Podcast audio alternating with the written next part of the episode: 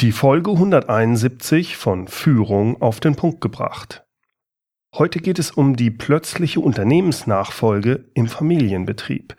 Was tun, wenn der Unternehmensinhaber plötzlich stirbt und der Sohn oder die Tochter von heute auf morgen führen müssen? Willkommen zum Podcast Führung auf den Punkt gebracht. Inspiration, Tipps und Impulse für Führungskräfte, Manager und Unternehmer. Guten Tag und herzlich willkommen. Mein Name ist Bernd Gerob, ich bin Geschäftsführer-Coach in Aachen und Gründer der Online-Leadership-Plattform. Letztes Jahr habe ich auf dem Podcast Barcamp Jan Hosfeld kennengelernt. Er ist geschäftsführender Gesellschafter des Softwareunternehmens Infosys Kommunal. Im Jahr 2009 ist er in das Familienunternehmen eingestiegen und übernahm da zuerst den Bereich Marketing und Vertrieb.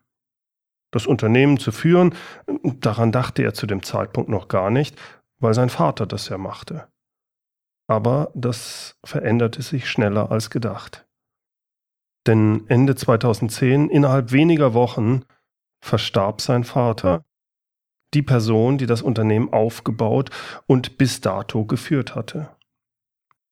Jetzt war aber trotz Trauer schnelles Handeln und flexibles Vorgehen gefragt. Jan und seine Mutter waren gezwungen, kurzfristig die Geschäftsführung zu übernehmen, um so den Fortbestand des Unternehmens zu sichern. Das war holprig, aber es gelang. Das Unternehmen steht heute gut da und ist erfolgreich unterwegs. Aufgrund seiner gemachten Erfahrung bei der Unternehmensnachfolge hat Jan Ende letzten Jahres einen Podcast ins Leben gerufen, und zwar den Follow-up.fm Podcast. Dort bespricht er Themen rund um das Thema Unternehmensnachfolge. Vor kurzem hat er mich in seinen Podcast eingeladen. Wir haben uns über das Thema plötzlich Führungskraft unterhalten und äh, ich finde, daraus ist eine sehr spannende Episode geworden. Spannend und lehrreich nicht nur für Geschäftsführer, sondern für Führungskräfte allgemein. Hören Sie nun im Folgenden die ersten 20 Minuten dieses fast einstündigen Gesprächs. Das gesamte Gespräch gibt es in Jans Podcast zu hören, und zwar in der Folge 24 Follow-up.fm Podcast. Hier also die ersten 20 Minuten mit Jan Hosfeld. Plötzlich Führungskraft. Was macht denn für dich den Unterschied aus zwischen, wenn jemand plötzlich ist im Vergleich zu, dass jemand geplant Führungskraft wird? Also wenn jemand plötzlich Führungskraft wird, müssen wir ja auch noch unterscheiden, wird er plötzlich Führungskraft in einem Betrieb, den er kennt, mhm. oder in einem Betrieb, wo er noch gar keine große Ahnung hat, wo er ja ein bisschen vielleicht hat. Also wir reden ja hauptsächlich im Bereich Nachfolge. Wenn jetzt der Sohn oder die Tochter das Unternehmen nur so nebenher kennen oder ob sie da schon gearbeitet haben, ob sie die einzelnen Leute kennen, ich denke, das macht einen sehr großen Unterschied aus. Dann versuchen wir doch mal einfach darin einzusteigen. Also wir nehmen jetzt mal an, wir reden hier von einem Betrieb, der durchaus zumindest schon mal ein bisschen bekannt ist. Nehmen wir mhm. einfach mal mein Beispiel da als, als Ausgangspunkt. Ich hatte nicht geplant, so schnell Führungskraft zu werden. Das kam dann doch etwas plötzlicher. Was würdest du denn jemandem, der in der Situation ist, als erstes zu tun raten? Also, wenn es ein Unternehmen ist, was momentan schon stabil läuft, dann würde ich mir Zeit nehmen. Hm. Dann bin ich, nehmen wir mal an, ich habe da einen Laden mit 10, 12, 15, 20 Leuten auf einmal. Wie bei dir, ich glaube, bei dir ist der Vater gestorben, ne? Genau was, äh, dann ist die Frage, läuft das Unternehmen momentan stabil? Das ist die eine Geschichte. Die zweite Sache war der Unternehmer vorher sehr stark im Operativen involviert, muss ich also diese Rolle auch übernehmen? Oder hat er nicht im, sondern bereits mehr am Unternehmen gearbeitet? Ah, spannend. Unternehmen gearbeitet hat, dann habe ich viel mehr Zeit und Muße und mir zu überlegen, ho, ho, ho, ich muss eigentlich erstmal lernen, wie läuft der ganze Laden. Selbst wenn ich schon mal drin war, ich kann dann, habe dann Zeit, meine Rolle mich wirklich zu, mit Visionen zu beschäftigen, mit Ziele, wie sind, wie laufen die Abläufe, welche Leute sind das, weil ich kann das Unternehmen ja quasi erstmal ein paar Wochen auch so laufen lassen. Das läuft auch ohne mich. Wenn jetzt aber das Unternehmen zum Beispiel in, bereits in der Krise ist oder mein ähm, Vorgänger, also mein, mein, Vater oder meine Mutter äh, jetzt tätig waren, dann, dann suchen die Mitarbeiter ja, äh, der, der, fehlt jetzt, wir brauchen einen Entscheidungsträger, äh, wer entscheidet jetzt im Operativen? Und dann ist das eine ganz andere Situation. Da muss ich viel schneller ins kalte Wasser rein und werde mir auch sicherlich blutige Nasen holen. Meiner Erfahrung nach ist es so, dass eine Katastrophe selten allein kommt. Also diese, diese Idee, dass ähm, vielleicht der ideale Ausgangspunkt erreicht ist, alles läuft und er war nicht mehr operativ tätig, das erscheint mir ein bisschen fremd. Das war bei uns definitiv nicht so. Mhm. Wie, wie geht man damit, also was ist mein erster Schritt, wenn es eben nicht ideal ist? Ich glaube, der erste Schritt ist erstmal zu sehen, okay, sehr schnell dann einen Überblick zu bekommen, was ist wichtig, was ist nicht wichtig. Mhm. Also auch da geht es eigentlich darum, wie, wie steht es um das Unternehmen momentan? Welche Entscheidungen müssen wirklich gefällt werden? Welche kann ich auch aussitzen oder kann sagen, pff, uninteressant, nicht wichtig momentan, kümmere ich mich in vier Wochen drum. Mhm. Das sind, glaube ich, die entscheidenden. Und dazu gehört jetzt, muss, jetzt kommt es halt auch darauf an, wie stark bin ich schon involviert, wen kenne ich, wer kann mir, bei wem kann ich quasi mir auch Unterstützung oder Hilfe holen, wenn ich jetzt auf einmal plötzlich in dieser Situation bin, dass da auf einmal ständig in der Tür fünf Leute stehen und ja, wir müssen das und das, ich muss aber hier die Bleistifte kaufen. Ich übertreibe jetzt, wo ich dann weiß, okay, das ist nicht wichtig oder das, dann kaufen sie die. Ja, ich muss aber hier, machen sie. Ich, ich muss diese Sachen so ein bisschen erstmal rauskriegen. Was ist wirklich wichtig momentan? Ja, da ist der ganz wichtige Kunde, der macht 30 Prozent unseres Umsatzes. Der hat Wichtigkeit. Denn das kann mir das Genick brechen, wenn ich mich nicht um diese Sache dann kümmere. Also da muss ich quasi sehr schnell in diesem Helikopter sein, schauen, wo muss ich wirklich ins Detail runter und wo kann ich etwas laufen lassen, was vielleicht auch mal kaputt geht, aber wo darf nichts kaputt gehen. Gibt es dazu irgendwelche Best Practices, wie man da eine gute Entscheidung treffen kann oder ist das reines äh, Ausprobieren und gegebenenfalls auch Scheitern? Boah. Also nochmal, vorausgesetzt, du hast diese Situation plötzlich, du kennst den Laden nur äh, vordergründig, bist jetzt nicht so im Tiefen drin, dann wirst du Fehler machen. Und das gehört auch dazu. Es ist viel wichtiger, dass du meiner Ansicht nach dann in dem Moment dir sehr schnell einen Überblick verschaffst und sehr schnell für dich abklärst, was ist wichtig. Wer sind die wichtigen, auf wen kann ich mich verlassen wo muss ich mich wirklich im Detail drum kümmern? Weil dein größtes Problem in so einem in so einer Situation ist, du hast nur 24 Stunden. Wow. Du musst effektiv, ja, so effektiv einsetzen und äh, diese Effektivität bedeutet, dass du äh, wahrscheinlich, weil du halt dir sehr viel Informationen noch fehlen, auch Fehler machst. Das musst du dir einfach dann verzeihen in dem Moment. Ich formuliere es mal so.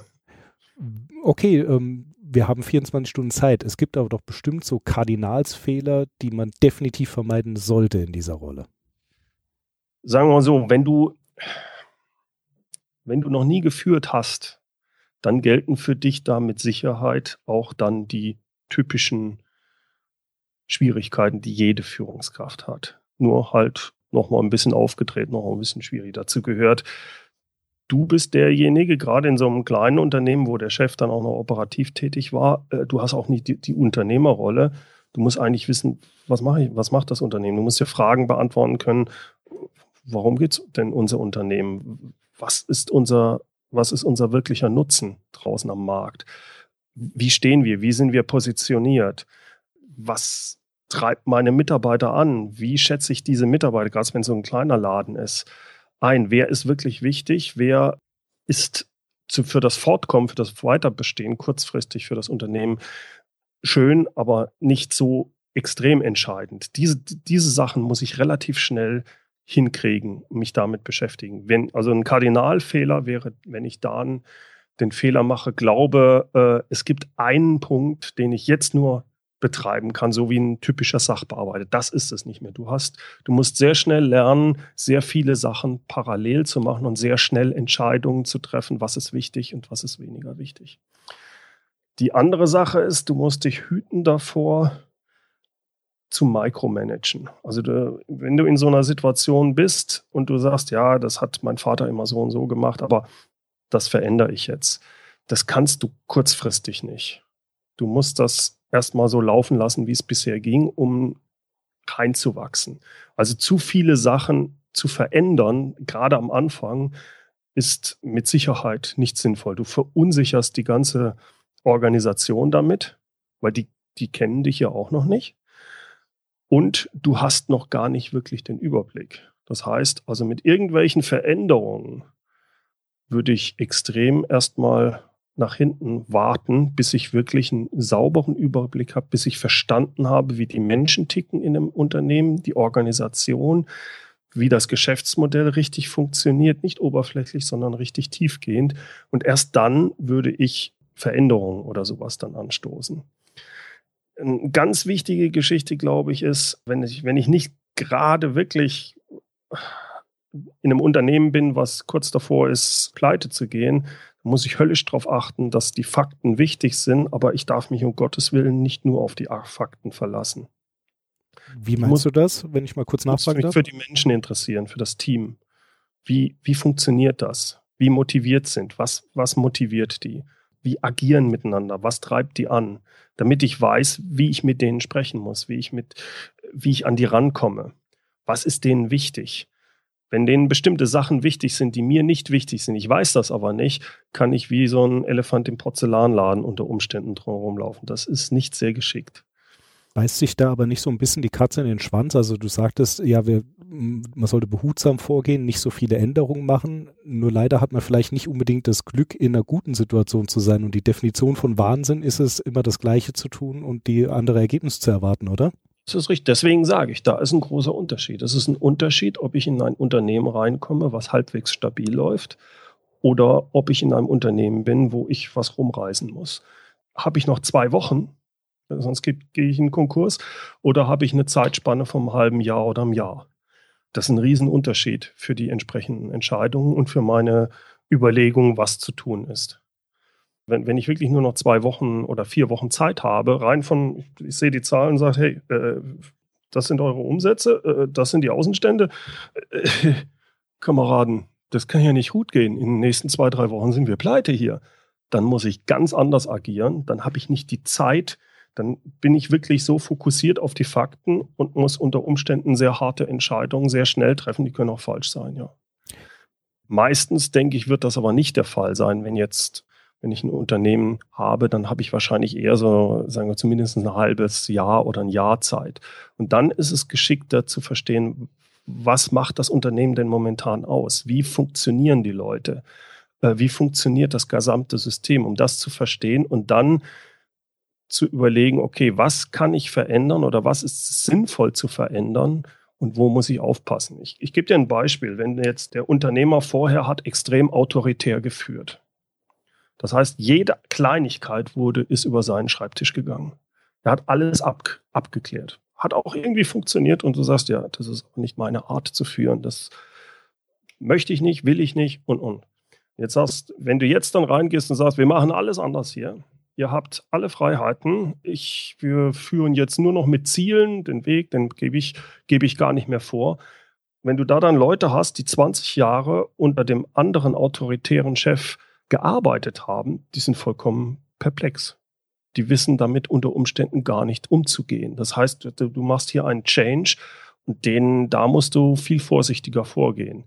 Die kannst, du kannst das Ding nicht von 12 Uhr auf 6 Uhr rumdrehen innerhalb von ein, zwei Wochen. Ja, das ist richtig. Also ich habe die Erfahrung gemacht, gerade dieses Beispiel, das du genannt hast, kommt mir sehr bekannt vor.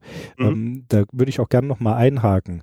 Du sagtest, mhm. es macht einen großen Unterschied, ob derjenige vorher noch operativ mitgearbeitet hat. Gerade bei kleinen Unternehmen ist das, denke ich, mehrheitlich immer noch der Fall, dass der Geschäftsführer, der Unternehmer selbst noch operativ mitarbeitet. Das war bei uns auch so. Jetzt mhm. kommt jemand wie ich, der gar nicht vom Fach ist, der zwar im Unternehmen war, aber nicht von dem Fach, also der nicht den Ausgefallenen ersetzen kann fachlich. Ja. Wie machen wir das? Also ja, das ist natürlich eine kritische Situation. Da müssen wir uns überlegen, ähm, die meisten Geschäftsführer, sagen wir von so einem Betrieb mit 5, 10, 15, 20 Mitarbeiter, die sind, wie du schon sagst, häufig noch operativ tätig. Und da ist meistens das Letzte, was die abgeben, wenn sie, also, oder beziehungsweise was sie in jedem Fall noch in der Hand haben, das ist die Funktion des Vertriebsleiters nicht nur das Netzwerken, sondern auch wirklich bei den Kunden den großen Vertrag noch reinholen und sowas. Das macht meistens der Geschäftsführer. Und das ist verdammt schwer, wenn ich jetzt plötzlich da reinkomme, nicht die Kontakte habe, vielleicht nicht mal vom Fach bin, das zu übernehmen. Das ist verdammt schwierig. Die andere Möglichkeit, ich komme gleich drauf, wie man das dann vielleicht machen könnte. Die andere Sache, die, die ich auch noch sehe, ist gerade, wenn es ein technisches Unternehmen ist, wo auch ein bisschen Entwicklung dabei ist oder solche Geschichten, da ist der Geschäftsführer dann häufig auch noch mit dabei, gerade wenn es ein Ingenieur ist.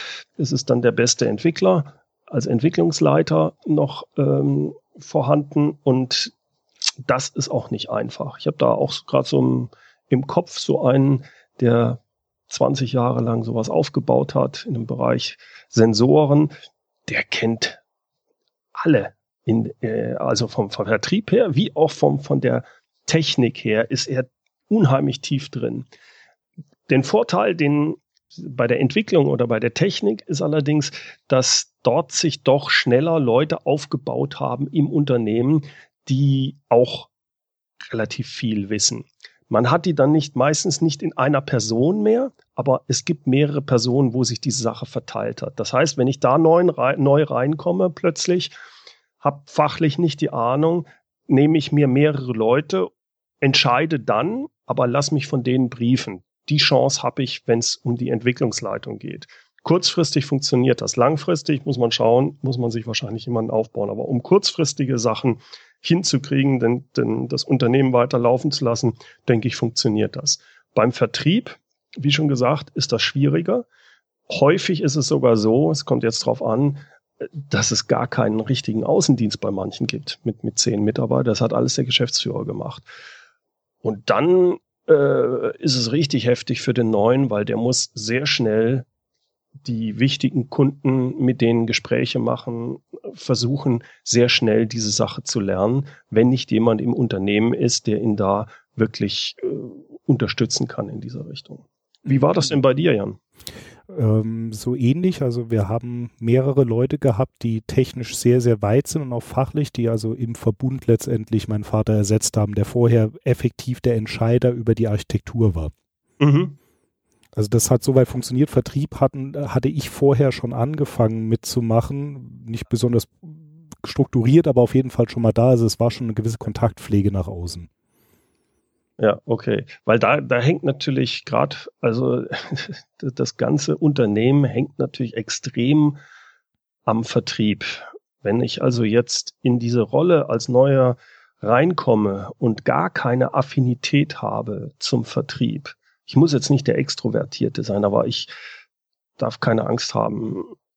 Ich darf jetzt nicht ein, wie soll ich sagen, ein typischer Entwickler sein der oder ein Programmierer, der äh, um Gottes Willen, lass mich in Ruhe, ich will nur fein programmieren, dann wird es verdammt schwierig.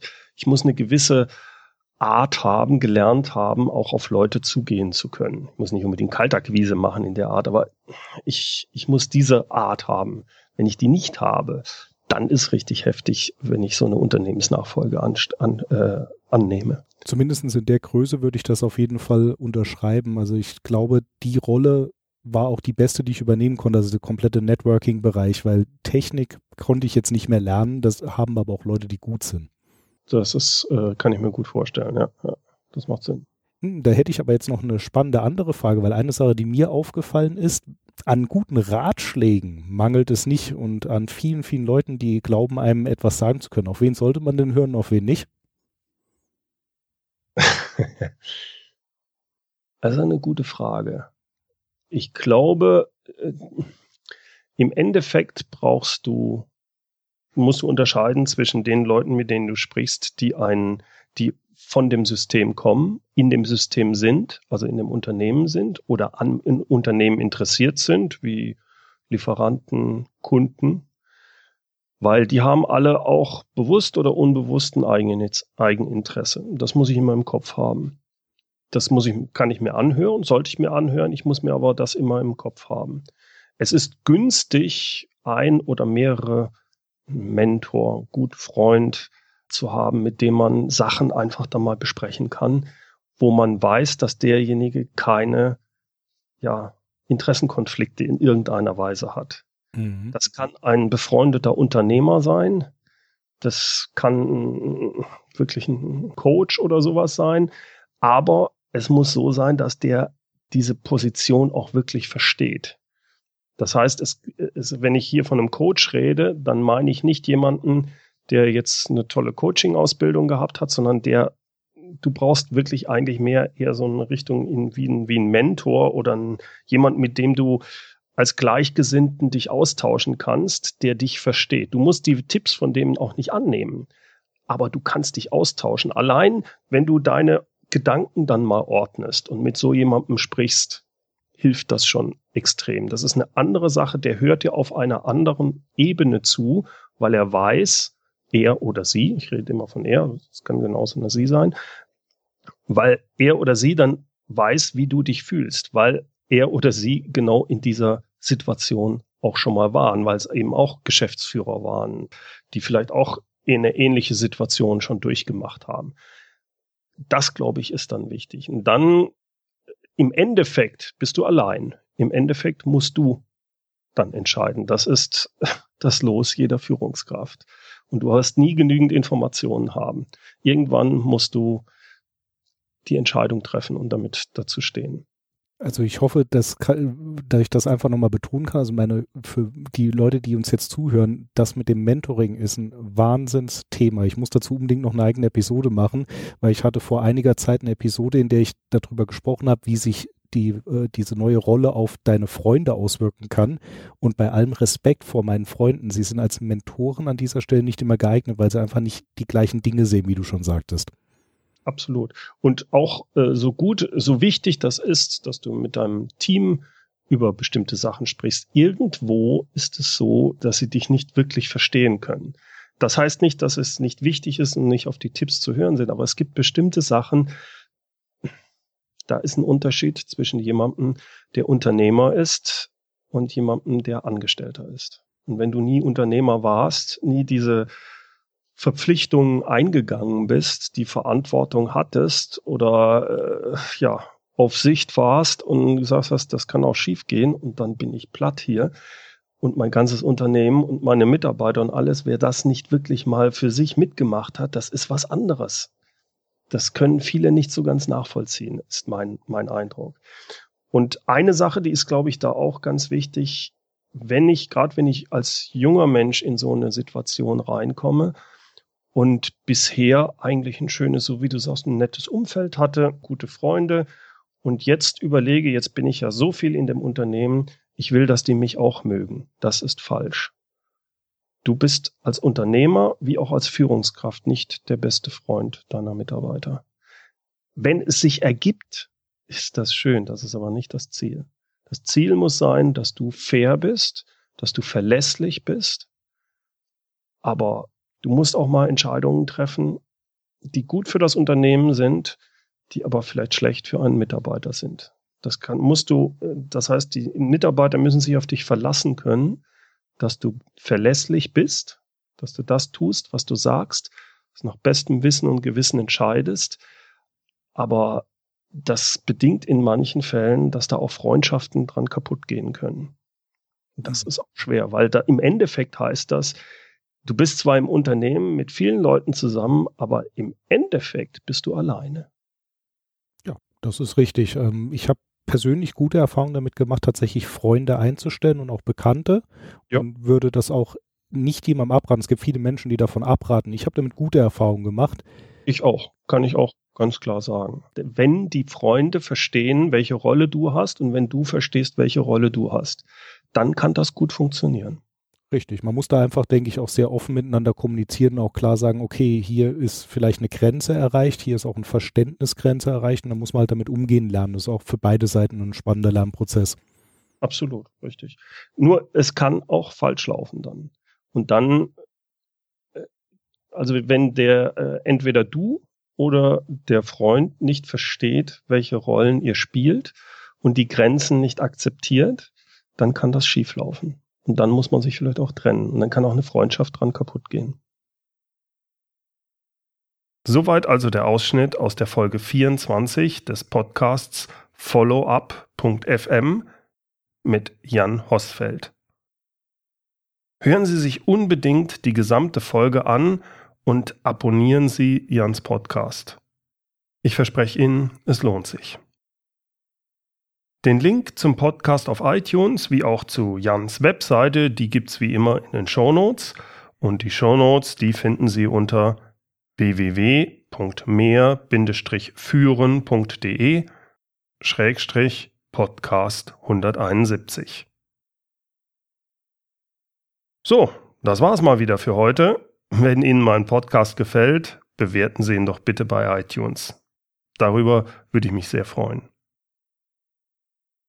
Zum Schluss jetzt noch das passende Zitat. Es kommt heute von Raffaele Marti.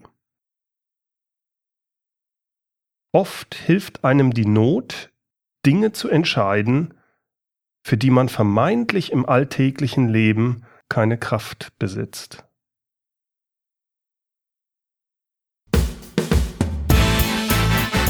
Herzlichen Dank fürs Zuhören. Mein Name ist Bernd Gerob und ich freue mich, wenn Sie demnächst wieder reinhören, wenn es heißt Führung auf den Punkt gebracht. Inspiration, Tipps und Impulse für Führungskräfte, Manager und Unternehmer.